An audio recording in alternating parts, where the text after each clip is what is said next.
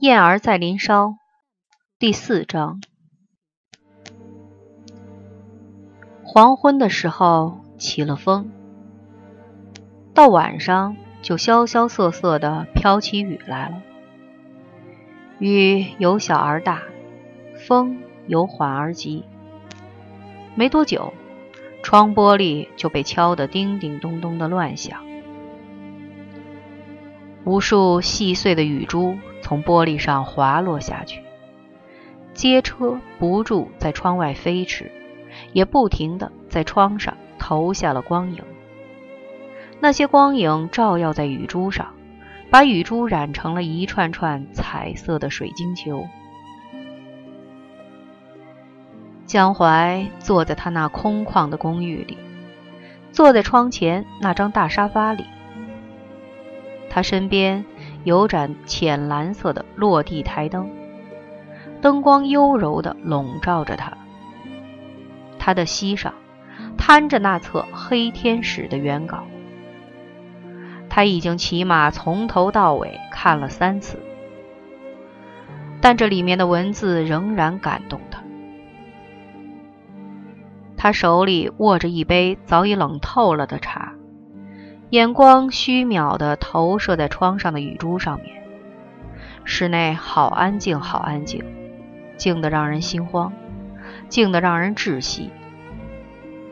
他低头看看膝上的稿笺，触目所及又是那首小诗。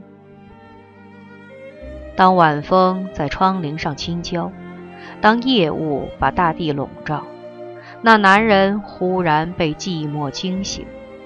黑天使在窗外对他微笑，这好像是他的写照。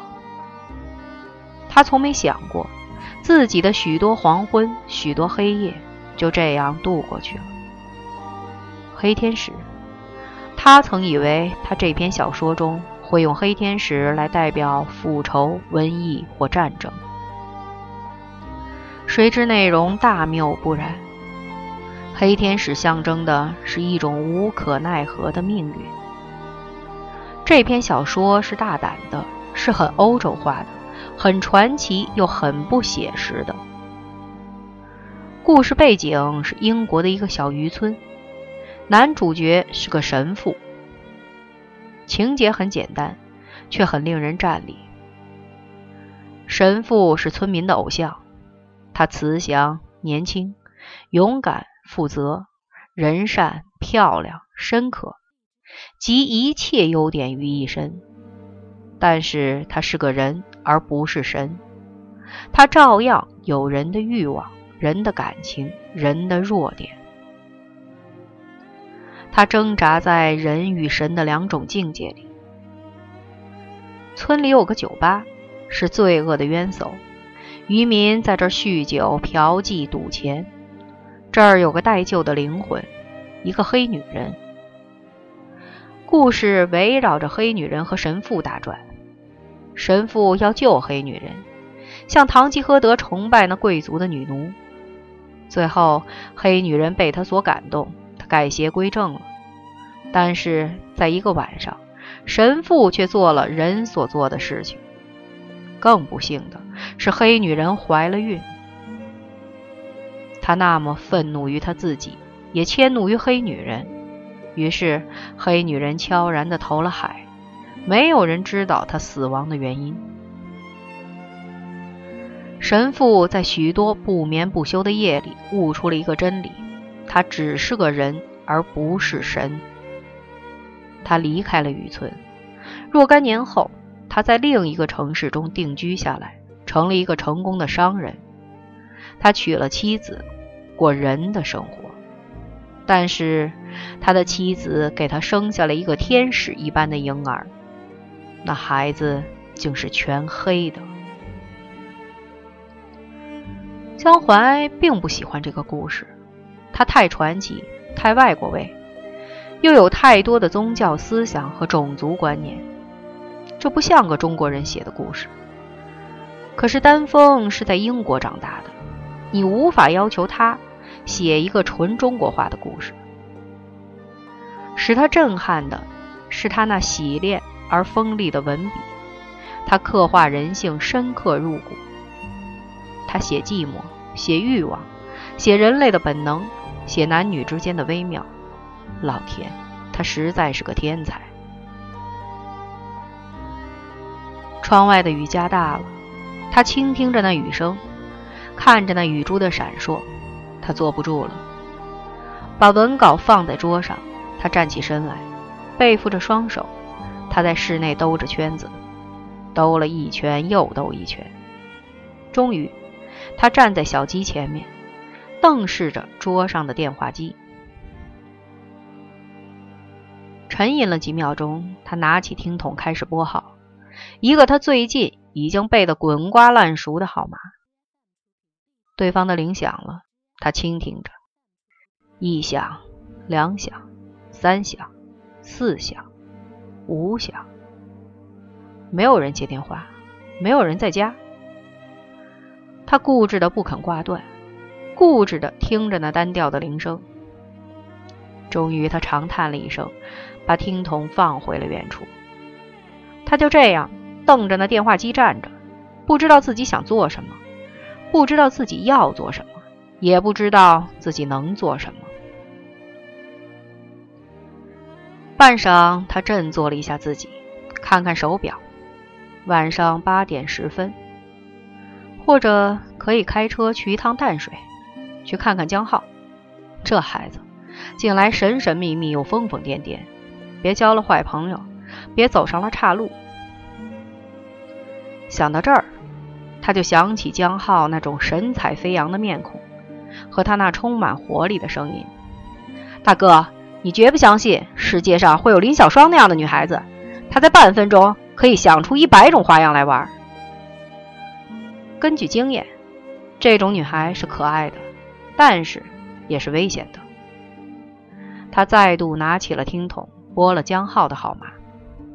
叮铃，叮铃，叮铃，铃声响着，不停的响着，却没有人来接电话。也不在家。这样的雨夜，他却不在家。想必那个有一百种花样的女孩一定伴着他们。雨和夜限制不了青春。他颓然的放下电话，望着窗外，顿时间，有种萧索的寂寞感就对他彻头彻尾的包围了过来。他走到落地长窗前面。用额头抵着玻璃，望着街道上那穿梭不停的车辆，车如流水，马如龙。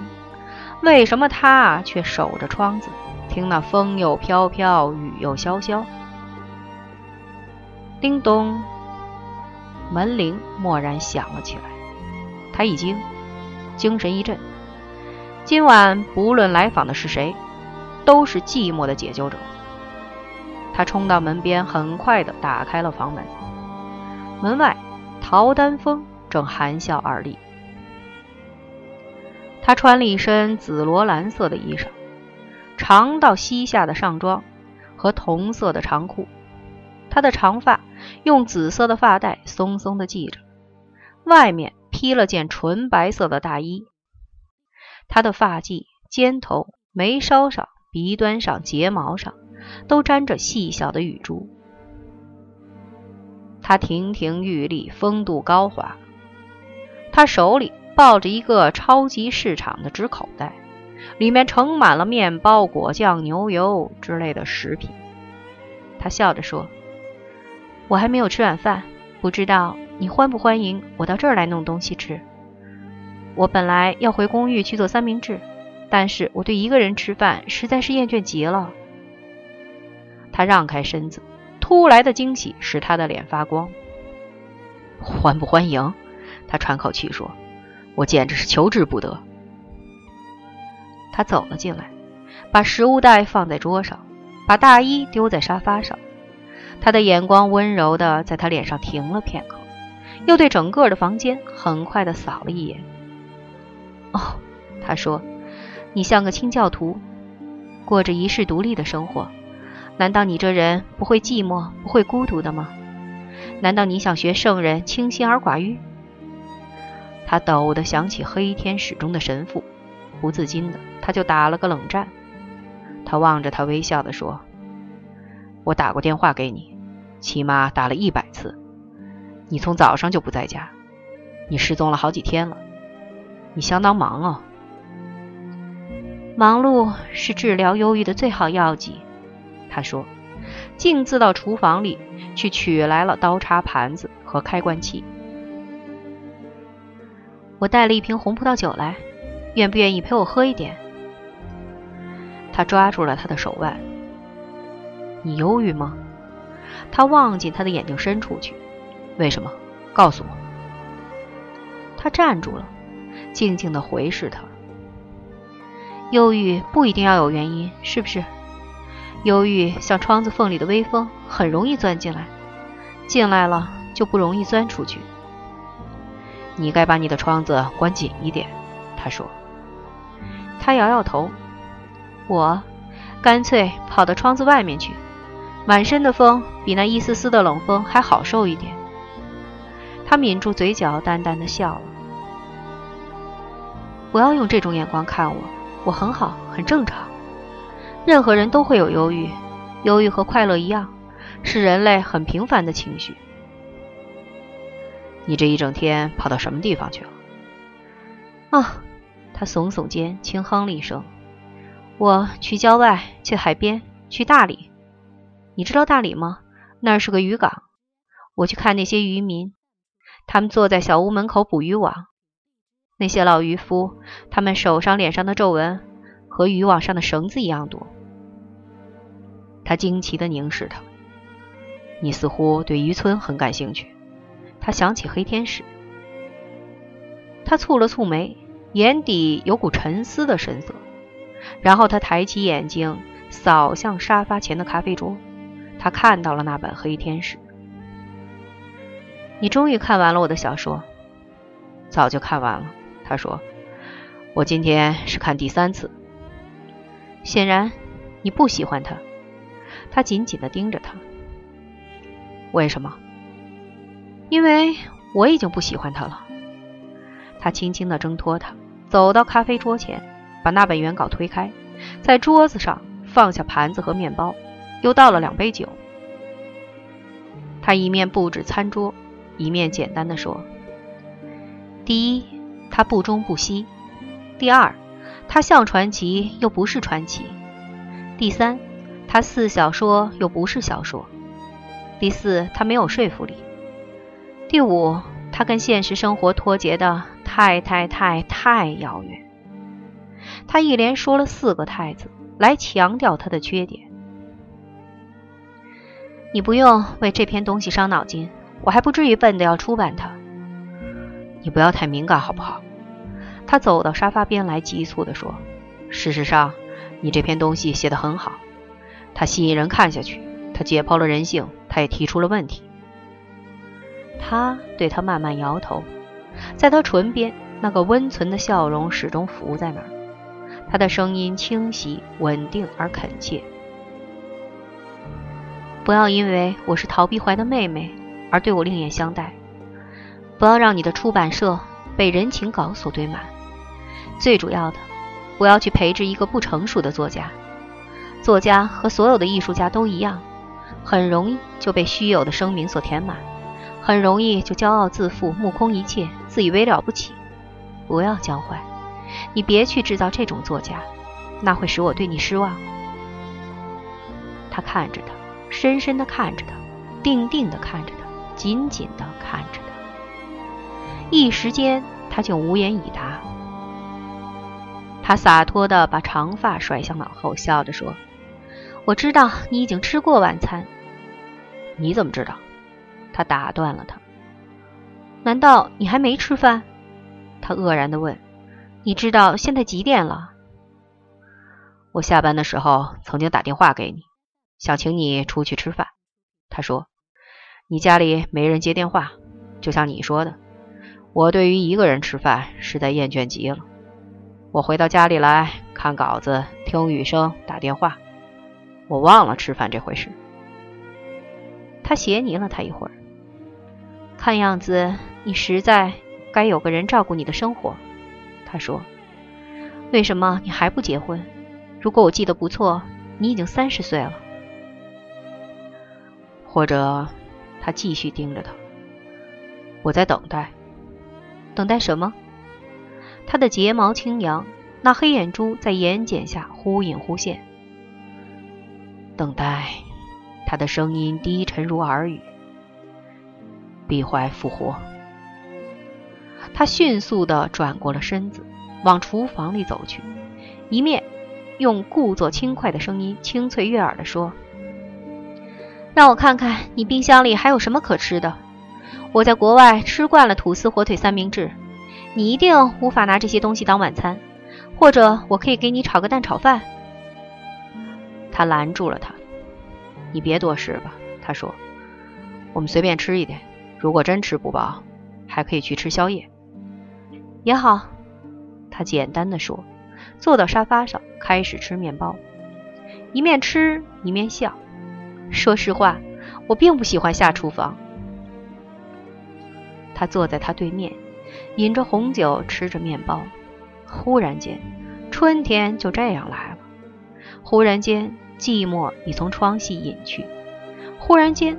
屋里就暖意融融了。忽然间，窗外的风又飘飘，雨又潇潇，就变得风也美妙，雨也美妙。他吃的很少，大部分时间他只是饮着酒，带着微笑看他。他眼底有许多令人费解的言语。他吃的也很少，因为他一直在研究他眼底那些言语，那比一本最深奥的原稿还难以看懂。不知怎的，他浑身上下总是带着种奇异的、难解的深沉。我今天在大理看到渔船归航，他说，用双手捧着酒杯，他那白皙的手指被红酒衬托着，透过灯光成为一种美丽的粉红色。我看到渔网里的那些鱼，它们还是活的，在网里又蹦又跳。他深思地看着酒杯。江淮，你曾经去研究过一条活鱼吗？没有。你知不知道，鱼是一种非常美丽而奇妙的动物？他抬起头来，睁大了眼睛，眼中的神色生动而兴奋。它们有漂亮的鱼鳞，每个鱼鳞都像一块宝石，映着阳光，会发出五颜六色的光芒。它们的形状有形形色色，在水中游动的时候，姿势美妙的像个最好的舞蹈家。他被他眼中的神色所感动。你一直在海边研究那些舞蹈家吗？我看到他们在网里挣扎。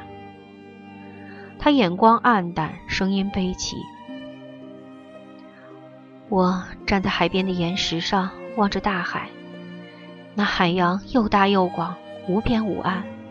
我站在那儿想，这么大的海洋，一条小小的鱼在里面，真是微小的不能再微小。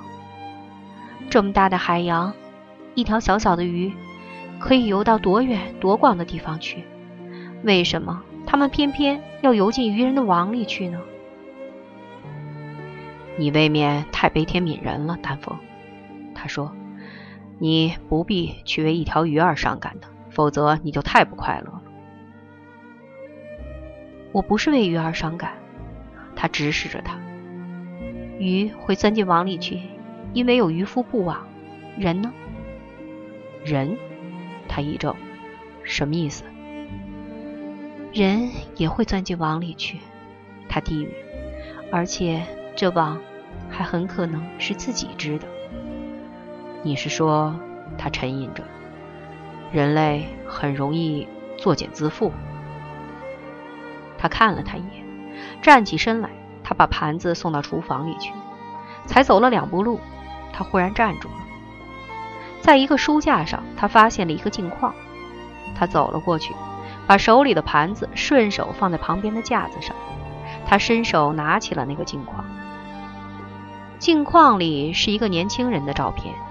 那年轻人漂亮英挺，神采飞扬，笑容满面，似乎全天下的喜悦都汇集在他的眉梢眼底。这是我的弟弟，江淮走了过来，说：“我是家里的老大，下面有两个妹妹，这是老四，他叫江浩。我妹妹都已经嫁了，嫁到美国去了，在台湾只剩下这个弟弟在淡水读大学。”他伸出手去，把那镜框上的灰尘细心的拾干净。他献宝似的把照片给他看：“我弟弟蛮漂亮的，是不是？”他看看照片，再看看他，没有哥哥漂亮。他说：“别这么说，你会使我脸红。”他放好镜框，对那年轻人凝眸片刻。他小时候体弱多病，全家都最宠他。八岁那年，他大病一场，差点死掉。从此，我们就把他当宝贝。现在他大了，长得又高又壮又结实，会闹会笑，会交女朋友。哼如果你见到了他，你一定会喜欢他。他不像我这么死板，他会说笑话，爱音乐，爱跳舞，爱文学，爱艺术。哼，如果你见到了他，他奇异的望着他，你们兄弟感情很好啊？非常好。他点点头，非常非常好。我宠他，就像毕怀当初宠你。他惊悸了一下。浑身不由自主地掠过了一阵战栗，他没有忽略他这下战栗，伸出手去，他握住他的手，他发现他的手冷得像冰块，他吃了一惊，问：“你怎么了？”毕怀喜欢你的弟弟吗？他问。他从没见过他，老四一直在台南，去年考上大学才搬到北部来。你的父母家人都在台南，他们都没见过毕怀吗？是的，我以为你早知道了。毕怀和你相恋五年之久，居然没有见过你的家人？他困惑地望着他。难道你没有把他带到台南去过？你父母也没有到台北来看过他？他微微一怔，顿时间他有些心神不宁。你不了解我们那时有多忙，他勉强的解释的艰难的说：“我刚弄了个最小型的出版社，自己骑着脚踏车发书，骑得两腿的淋巴腺都肿起来。你姐姐，她，她，她，她是个剩女，她自己白天要上课，晚上要兼差，半夜还帮我校对。我们太忙太苦，忙得没有时间谈婚姻。”苦的没有力量谈婚姻。等我刚刚小有所成，可以来面对我们的问题的时候，他已经死了。他咬紧牙关，靠在架子上，他的手指下意识地握紧了它，深陷进他的肌肉里去。丹凤，别责备我，你有许多事都不知道。我为什么要责备你呢？他扬着脸问：“你待我姐姐那么好。”为了他，你忍受寂寞，直到如今。唉，他深深叹息，眼底被一片恻然的柔情所胀满了。我注意到，你家里连他的一张照片都没有。你不忍面对他吗？你怕回忆他吗？你……他怜惜的看见他眼睛深处去。你不必那么自苦，你一直在伪装自己。你对姐姐的感情像深不可测的湖水，水越深反而越平静。江淮，他热烈的低喊：“你瞒不过我，你爱我姐姐，爱得发疯，爱得发狂，爱得无法忘怀，甚至无法重拾你的幸福。”哦，毕怀泉下有知，应该死而无憾了。丹枫，他哑声喊，被他这一片话所击倒了。热浪迅速地往他眼眶里冲去，他胸中像打翻了一盆烧融的铁浆，烫得他每一个细胞都痛楚起来。丹枫，他喃喃地叫：“别把我说的太好，不要用小说的头脑来。”不，他打断他。毕怀写过几百封信向我谈你，我了解你，正像了解我自己。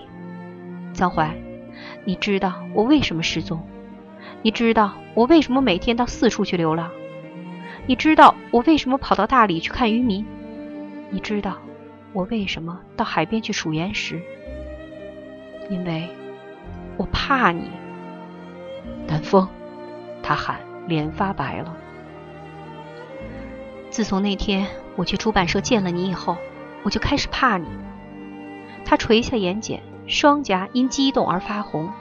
他的声音又快又急，又坦率又无奈，又真挚又苦恼。